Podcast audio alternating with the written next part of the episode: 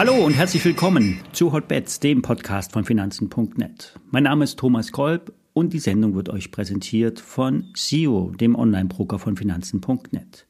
Alle nachfolgenden Informationen stellen keine Aufforderung zum Kauf oder Verkauf der betreffenden Werte dar. Bei den besprochenen Wertpapieren handelt es sich um sehr volatile Anlagemöglichkeiten mit hohem Risiko. Dies ist keine Anlageberatung und ihr handelt auf eigenes Risiko.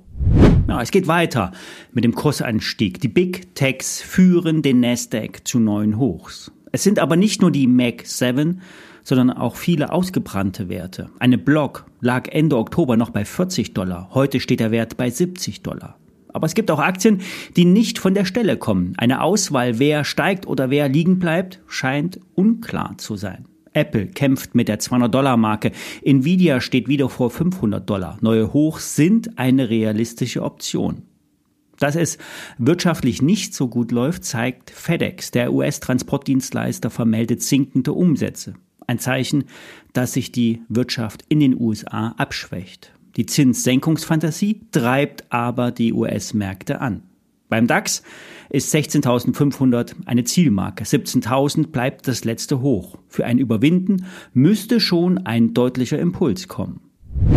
Wer gerne auf gefallene Werte setzt, für den ist die Silvesterwette von Börse Online das Richtige. Im Kern geht es darum, die Loser-Aktien zu kaufen. Fondsmanager neigen nämlich dazu, die schlecht gelaufenen Aktien zum Jahresende aus den Depots zu werfen. Window Dressing um die Portfoliolisten schön sauber und grün zu halten. Und diese Werte könnten nach Meinung von Lars Winter, stellvertretender Chefredakteur von Börse Online, die Gewinner der nächsten Wochen werden. In seiner Strategie Silvesterwetten hat er acht Werte rausgesucht, in, die in diesem Jahr besonders unter die Räder gekommen sind. Und um es spannend zu machen, müsst ihr euch das YouTube-Video von mir anschauen oder das Anlegermagazin kaufen. Mit dem Video unterstützt ihr meinen Kanal, der noch etwas Aufbauhilfe von euch braucht. Während der Podcast ja zwischen 5.000 und 8.000 Mal am Tag abgerufen wird, sind die Videos noch weit weniger gefragt. Oder der Algorithmus von YouTube mag den Tippchecker noch nicht. Niklas hat mich gefragt, was mein Favorit aus der Liste ist. Ich finde zwei Werte ganz spannend. Verbio und Secunet. Verbio ist ein Spezialist für Biokraftstoffe wie Ethanol, Biodiesel und Biogas. Gestern Abend wurde bekannt, dass Südzucker seine Bioethanol-Tochter Crop Energies von der Börse nehmen will. Südzucker hält fast 70 Prozent und die restlichen 30 Prozent sollen zu 11,50 Euro aufgekauft werden. Das ist ein Aufschlag von 60, 70 Prozent. Am Aktienkurs vor der Ad-Hoc lässt sich ablesen, dass diese Idee niemand auf der Uhr hatte. Vorgestern lag die Aktie auf Jahrestief, aber ungefähr auf dem IPO-Niveau von 2006. Hintergrund ist das extrem schwierige Geschäft mit Biokraftstoffen. Die Rohstoffpreise sanken zuletzt und äh, Klimaaktivitäten, äh, die Klimaaktivitäten der Bundesregierung kommen so dermaßen ins Stocken und das Geschäft läuft daraufhin wirklich relativ schlecht. Der Vorstand von Verbio beklagt in einem Interview, dass Billigdiesel aus Asien als klimafreundlicher Kraftstoff ausgegeben wird, wobei die Herstellung ganz und gar nicht umweltfreundlich ist. Und die EU soll Untersuchungen zu einem groß angelegten Betrug in Biodiesel-Lieferketten von Südostasien nach Europa gestattet haben. Verbio hat derzeit überwiegend seine Anlagen in Deutschland, produziert mengenmäßig auf Rekordniveau und ist solide finanziert. Sollte der Preis für Kraftstoffe wieder anziehen, könnte hier der Preishebel auf die Verbio-Aktie wirken. Für das aktuell angelaufene Geschäftsjahr erwartet der Vorstand eine weiterhin hohe Auslastung im Biodieselsegment. Die Kapazität wird mit 710.000 Tonnen angegeben.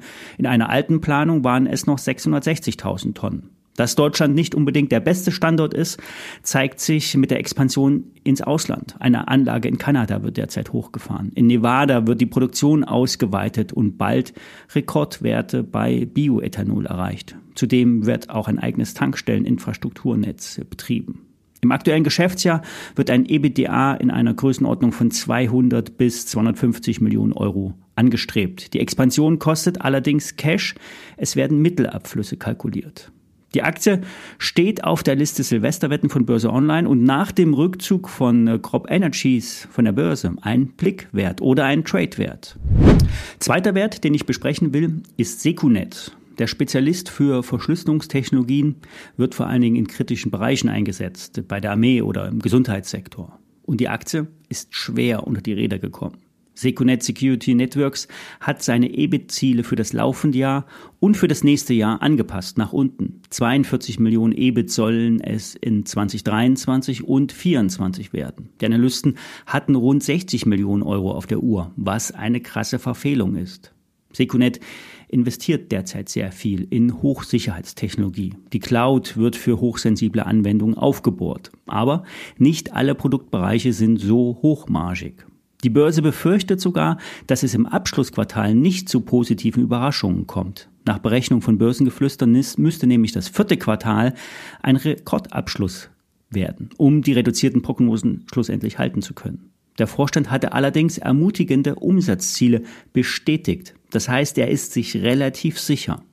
Die meisten Experten halten die Kursreaktion als überzogen an. 2024 gibt es zudem spannende IT-Themen wie die Markteinführung des elektronischen Rezeptes und äh, die digitale Patientenakte. Bei dem E-Rezept kann ich auch sagen, es funktioniert. In der Praxis meiner Frau werden nur noch E-Rezepte ausgestellt. Es klappt also doch mit der Digitalisierung in Deutschland. Übrigens, in vielen Arztpraxen stehen Kartenlesegeräte von Cherry. Der Aktie nützt es aber nichts. Sie liegt am Boden. Leider hat es die Cherry-Aktie nicht auf die Liste der Silvesterwetten geschafft. Es ist auf jeden Fall eine Wette wert und meine Silvesterwette. Soweit für heute. Ich melde mich am Freitag noch einmal. Danach sind Weihnachtsferien und der Podcast macht dann Pause. Bis Freitag. Alles Gute.